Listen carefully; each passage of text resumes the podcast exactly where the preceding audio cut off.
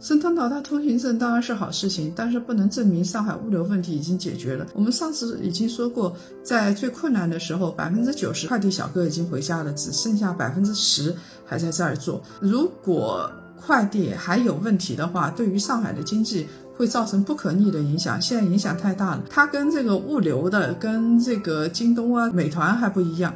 因为申通啊这些，它主要是做快递这一块的。那我现在是企业，我如果要递文件或者递发票，现在根本就递不了。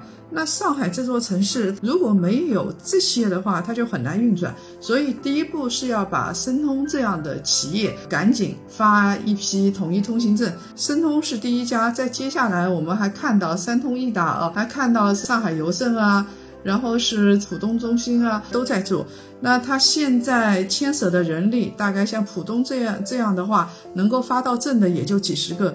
我们希望这些司机啊，这些公司赶紧发到证，起码我们坐在家里办公的时候，我们的文件还能够传递快一点，尽快一点。